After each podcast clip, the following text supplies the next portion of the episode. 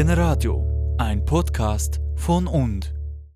Er ist ein Beobachter, einer, der gerade in den alltäglichen Situationen eine Geschichte findet und die dann erzählt. Der Walter Depp hat Jahrzehnte als Journalist für den Bund geschrieben und er ist Autor, bekannt für seine Morgengeschichten. Geschichten will er erzählen, egal ob als Journalist oder als Autor.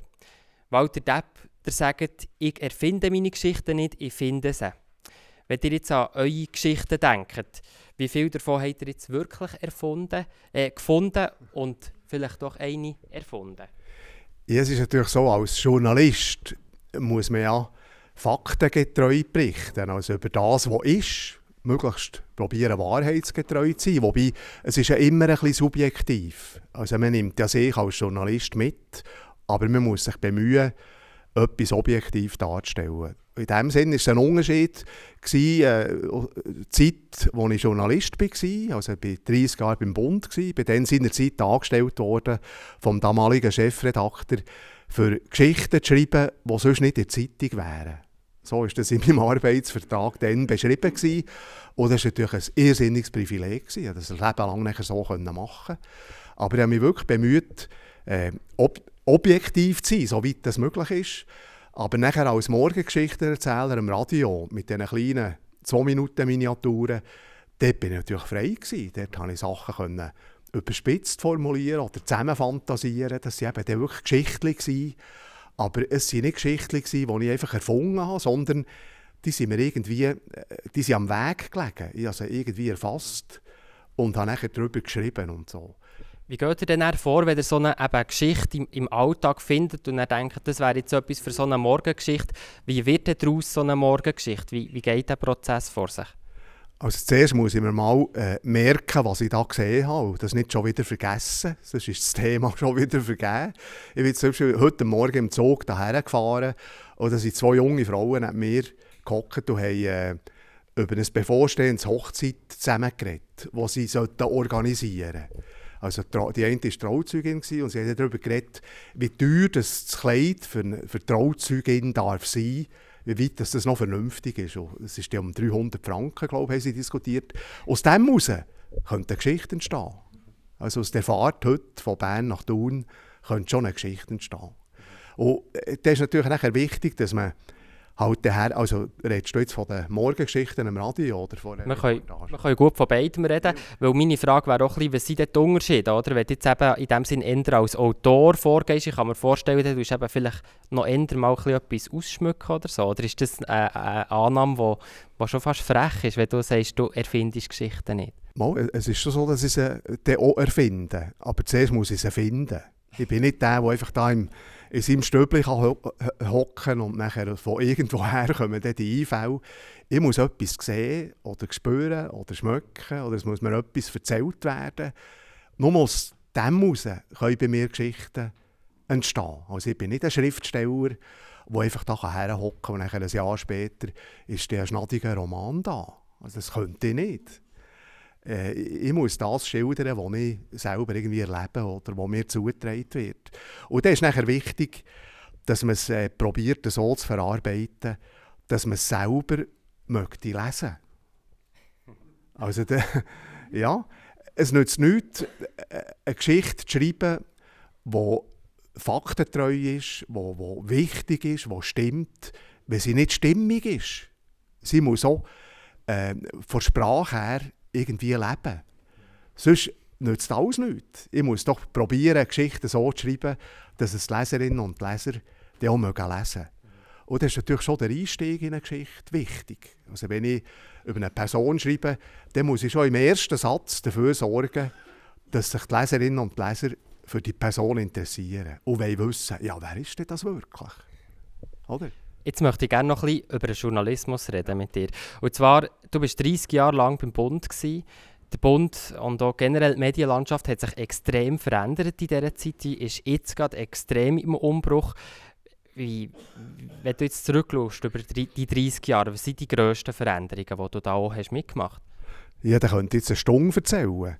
Es ist so, dass ich, ich bin seinerzeit, also nach dem Gimmer, bin ich dann gleich, bin noch ein bisschen in der Uni gewesen, aber das ist... Äh, nicht so eine glorreiche Zeit für mich. Und äh, bin nachher beim Emmentaler Blatt Lokalredakteur geworden. Das war eine Zeitung, die dann schon 37'000 Auflagen hatte. Ist jetzt ein Teil der heutigen BZ. 37'000 Auflagen hatten die dann. Gehabt. Das war eine Lokalzeitung. Und äh, dort wir noch, noch der, der Maschinensetzer. Gewesen. Also, unser Chefredakteur zum Beispiel, der hat seine Artikel hat von Hand geschrieben, weil er nicht recht konnte Schreibmaschine schreiben Und dann hat das eine Sekretärin abtippt. Und dann ist es zum Maschinensetzer, der hat es nochmal abtippt. Und dann ist sie Blei gegossen worden und so in die Zeitung gekommen, um es kurz zusammenzufassen. Und die, äh, dieser Beruf, also vom Maschinensetzer oder vom Metteur, wie man gesagt hat, hat sich völlig verändert. Das ist heute alles am Bildschirm. Und äh, jetzt verändert es sich noch viel mehr. Also ich wäre jetzt eigentlich völlig überfordert, wenn ich nochmal in den Redaktionsalltag zurück müsste. Jetzt unabhängig von den technischen Neuerungen, was hat sich schon auch noch verändert? Also ich habe das Gefühl, wir sind in einer Privilegie ich war in einer privilegierten Zeit Journalist. Gewesen. Also man hat gleich noch Zeit gehabt. Man konnte sich etwas können überlegen bevor man etwas geschrieben hat. Und heute habe ich manchmal das Gefühl, das Gegenteil sei der Fall. Es muss etwas, was morgen passiert, gestern schon in der Zeitung sein. Und äh, das kann doch einfach niemand. Oder meine Journalistenkollegen, die heutigen, die Jungen, äh, müssen noch gleichzeitig, wenn sie irgendwie ausschwärmen für eine, für eine Reportage schreiben, müssen sie noch schnell, schnell irgendetwas absondern im Internet und noch ein Video drehen, noch fotografieren und so. Das ist bei vielen kleineren Zeitungen die heutige Zeitungsrealität. Ich will das nicht kritisieren. Ich sage einfach, ich könnte es nicht mehr. Ich könnte das nicht mehr. Aber die, ja, die Jungen sind auch beweglicher als, als ich jetzt mit 71 bin. Aber ich weiß nicht, ob das gut rauskommt ob dann die Qualität letztlich darunter leidet. Weil der die No-Bilag-Initiative steht vor der Tür. Ich glaube, es ist nicht vermessen zu sagen, es gibt einen Vertrauensverlust. Oder siehst du das anders? Nein, das ist natürlich eine katastrophale äh, Angelegenheit, die No-Bilag-Initiative. Also da muss man massiv dagegen weibeln. Oder? Also, ich möchte mich da wirklich dazu äh, aufrufen.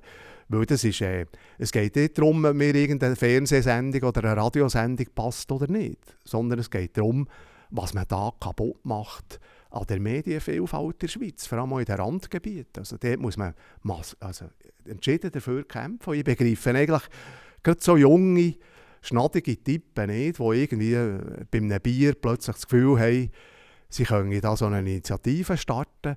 Weil wir müssen fragen, äh, weil sie einfach sagen, sie wollen nur das zahlen, was sie auch konsumieren. Also dann müssen wir sie schon fragen, wer hätte eigentlich euer Studium gezahlt, zum Beispiel. Das sind auch ein Haufen kinderlose Ehepaare, die ihre Steuern zahlen oder mit auch Studien zahlen von solchen schnattigen jungen Typen, die nachher eine No-Beilage-Initiative sich einfallen lassen. Das ist ja unglaublich. Das ist das Abhandenkommen von jedem Hauch von Solidarität eben nochmal meine Frage wegen dem Vertrauen in Journalismus. Ob dort nicht schon ein bisschen vor längerer Zeit vielleicht etwas ist abhanden gekommen, wo man etwas hat verloren Wie siehst du das? Ja, das ist vielleicht so. so. Da müssten die äh, darüber reden, die das Vertrauen äh, wirklich verloren haben. Also ich habe das Vertrauen in die, sage jetzt mal, seriösen Medien überhaupt noch nicht verloren. Aber man muss, auch wir als Medienkonsumentinnen und Konsumenten haben natürlich eine Verantwortung, was wir konsumieren. Wenn wir 20 Minuten nichts gegen das. Das ist einfach das Abbild vom Fernsehen. Ich sage immer, 20 Minuten ist das. Äh, die Leute, die am Abend vor dem Fernsehen eingepfuset sind, lesen am nächsten Morgen 20 Minuten und fahren dort weiter, wo sie eingepfuset sind. Wenn das halt längt, dann, ja, das ist äh, tragisch, aber das ist halt so. Aber es ist schon eine Verantwortung, dass man halt für eine Tageszeitung einen Betrag zahlt. Das hat einen Wert, der da äh, produziert wird. Und dann hat man in die Medien, wo man bereit ist, etwas zu investieren, hat man das Vertrauen und kann das Vertrauen haben. Und wenn halt viele Leute äh, sich nur noch so auf eine, auf eine dumpfe Art informieren verliert man das Vertrauen. Vor no initiative nochmal zu den Geschichten. Du bist jetzt heute hier in einem Teamtreffen von «Und», das Generationentandem. Und meine letzte Frage wäre jetzt die, ob dir jetzt hier auch schon eine Geschichte ist begegnet in dieser guten Halbstunde, wo du jetzt hier bist. Ah, nein. Jetzt bin ich also, jetzt bin ich also ein bisschen enttäuscht. Ja, ich war jetzt anderweitig beschäftigt. Gewesen. Also, sie fliegen einem nicht einfach so zu, die Geschichten. Man muss schon ein bisschen aufmerksam, aufmerksam durch die Weltgeschichte gehen, für dass man die Themen kann eben finden kann. Also nein, es kommt mir jetzt gerade nichts Gescheites in Sinn.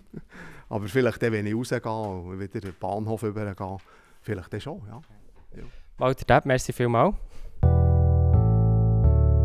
Generadio, ein Podcast von und. Noch nicht genug gehört? Alle Beiträge vom Generadio warten zum Nachhören auf unserer Webseite